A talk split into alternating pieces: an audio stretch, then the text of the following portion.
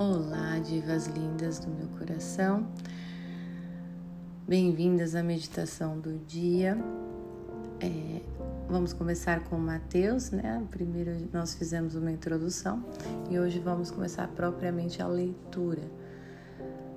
Antes vamos fazer uma pequena oração pedindo que é, que Deus ordene os nossos pensamentos, que a gente se recolha para o entendimento da palavra. Meu Deus, eu vos adoro e vos amo de todo o meu coração. Agradeço-vos por me ter criada, redimido-me do sangue de Jesus, feito-me cristã no batismo e conservado-me nesta noite. Oferecemos-vos todos os meus pensamentos, palavras e atos neste dia de hoje, trabalhos, sofrimentos e alegrias que tudo seja conforme a vossa santa vontade, para a vossa maior glória. Livra-nos, Senhor, da tentação, do pecado, do perigo e de todo mal. Esteja a vossa graça comigo e com todos os meus queridos aqui comigo. Amém. Então, Mateus 1 é o primeiro livro dos evangelhos na ordem da Bíblia. Só que Mateus 1 fala quase todo o capítulo da genealogia de Jesus Cristo por São José, né? filho de Davi, filho de Abraão. Então não é necessário lermos toda a sequência, aqui tá para que se prove que Jesus era judeu e que veio da linhagem de Davi, conforme o Antigo Testamento prometia. Então era necessário isso estar escrito cada geração, desde Abraão, passando por Davi e chegando em Jesus Cristo no capítulo 16, finaliza, versículo, perdão, versículo 16 em diante, nós vamos ler hoje. 16. Jacó gerou José, esposo de Maria, da qual nasceu Jesus, que é chamado Cristo. Portanto, as gerações desde Abraão até Davi são 14 desde Davi até o cativeiro de Babilônia, 14 gerações, e depois do cativeiro até Cristo, 14 gerações. Não é necessário a gente entrar nesses detalhes teológicos neste momento, tá? 18. Seguimos até o final agora deste capítulo 1. Eis como nasceu Jesus Cristo.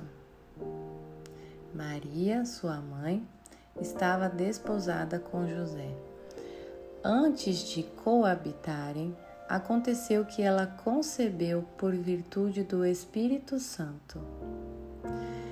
José, seu esposo, que era homem de bem, não querendo difamá-la, resolveu rejeitá-la secretamente. Pausa.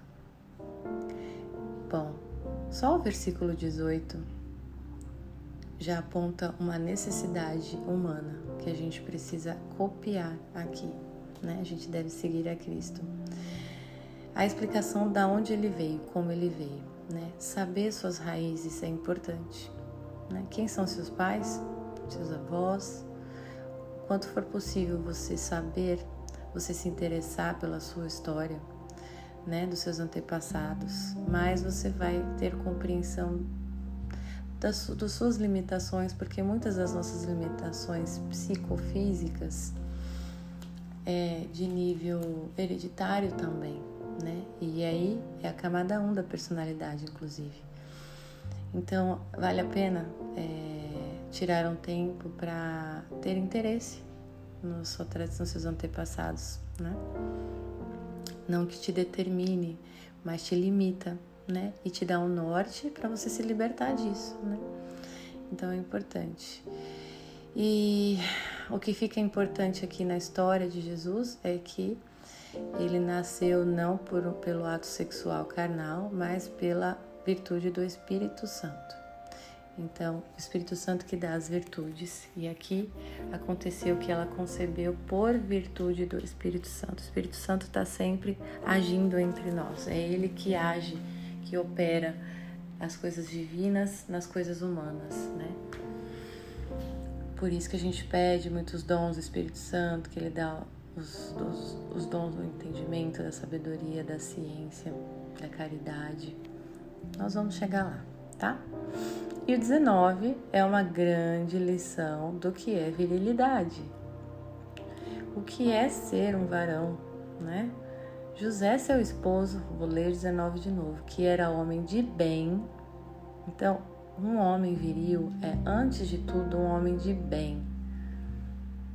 E um homem de bem, a bondade no homem se manifesta pela definição da palavrinha virilidade, que significa que significa proteger os mais fracos.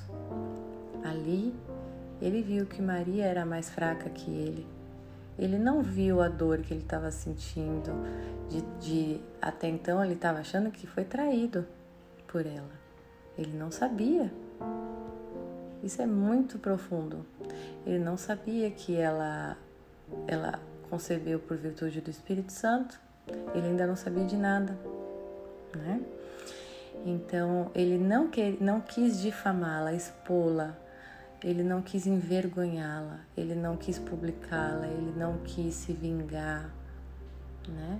Ele, como homem de bem, que é a definição de virilidade no homem, né? Então a bondade no homem se manifesta pela, pela virilidade verdadeira, que é esta de proteger os mais fracos. Não importa a sua circunstância, não importa se quem está sendo traído, quem é vítima, quem é culpado, quem é o herói, quem é. Não importa isso. Isso as coisas não importam na hora de você ser o que você deve ser, o que você é chamado a ser no seu, na sua condição distinta, homem e mulher, e depois na sua específica da sua vocação, né? Então veja, o que você sente, é, se é justo ou injusto, não deve interferir no que você deve fazer na vida, na sua condição de homem e mulher, na sua condição do seu nome, da sua identidade, da sua biografia, tá? Isso é você ser ser humano tá? Você faz essa sua parte ser ser humano e Deus age com a sua justiça sobre a tua vida. A sua vida, lembrando, é eterna. Tá bom? Então, essa é, esse, esse é o São José, logo de cara, pá, já dando um tapa, na, sambando na cara dos homens de hoje, não é mesmo? Seguimos. É, eu posso entrar também em Maria aqui, se vocês quiserem, né? E... Mas eu quero me conter para não ficar mais de entre 15 e 20 minutos com vocês. Mas o ponto é que Maria não saiu falando para todo mundo também. E ela confiou que Deus ia cuidar da situação dela. Você imagina o medo de Maria de ser apedrejada até a morte. Tô grávida, e agora como é que eu vou explicar? Né? mulher de pouca fé não faria isso? Na hora, nossa, usar a razão lógica. Meu Deus, como é que eu vou explicar isso para as pessoas? Eu vou me esconder. Aí ela ia agir por si mesma, ao invés de continuar agindo normalmente, porque se Deus deu este, essa virtude, Deus vai dar a solução para ela manifestar isso, para ela, ela ter esse filho e para ela não ser apedrejada e para ela fazer a vontade divina plenamente, né? Tem que isso é fé ela manteve em silêncio. Primeiro que ela podia ser vaidosa, falar para todo mundo que Deus falou com ela e que ela tem, concebeu, tem um filho do Espírito Santo. Veja só, né? A vaidade não pegou ela.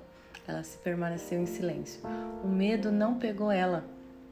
Ela não agiu pelas próprias forças, ela não deu vazão aos, aos pensamentos da razão, que é totalmente, totalmente contrário se ela começasse a raciocinar, é totalmente contrário, todas as conclusões lógicas seriam contrárias ao que ela deveria fazer ali, que é esperar e confiar. Né? Ela só teria medo, desespero, fugiria, tentaria esconder, tentaria inventar alguma desculpa, né? E manifestando assim o seu medo e agindo com as suas próprias forças e sua própria vontade, atrapalharia é, além de perder a ação do espírito, atrapalharia, atrapalharia toda a, a providência, né? Que teria que remanejar as coisas para que a sua vontade seja feita. Então, buscando pessoas que queiram manifestar a vontade dele, né? Ele quer em todo mundo, mas tem gente que nega, então ele procura, ele se aproxima de quem quer fazer a vontade dele, né? Porque a gente ama as mesmas, amigos amam as mesmas coisas, né? A gente se aproxima de pessoas que quer a mesma coisa que a gente, né? Então, é com Deus, e a nossa relação com Deus é da mesma forma, de confiança mútua. É, mútua no sentido, né? É, não Deus, que Deus é onipotente, onipresente, né? Ele sabe tudo. Mas fazendo uma analogia para nossa vida prática. Então, Maria ficou em silêncio, né? E vamos seguir a leitura que fala um pouquinho mais.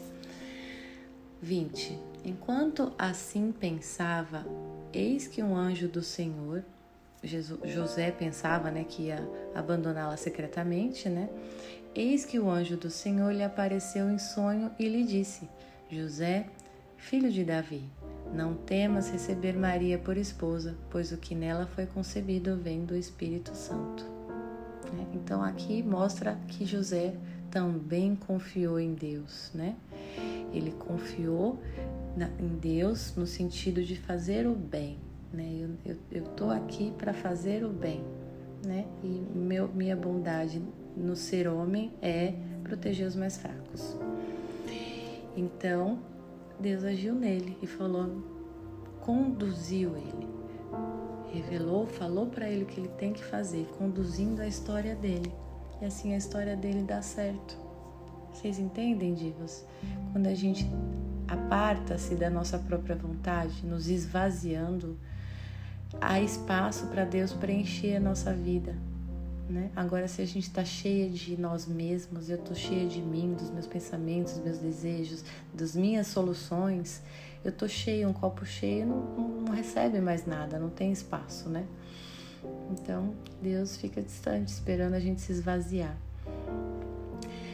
É, e aqui, né, Deus agiu em ambos e ele prosseguiu: Ela dará à luz a um filho, a quem porás o nome de Jesus, porque ele salvará o seu povo de seus pecados. Então Deus consolou, disse para ele o que fazer e, e como fazer, né? Deu o nome, deu, explicou o motivo de Jesus, né? Ele, a finalidade. Então Deus está ali falando para ele a finalidade dessa concepção. Por que, que foi uma concepção do Espírito Santo e não por meio do, do modo carnal? Por, porque não José não poderia é, usufruir da sua própria esposa, né?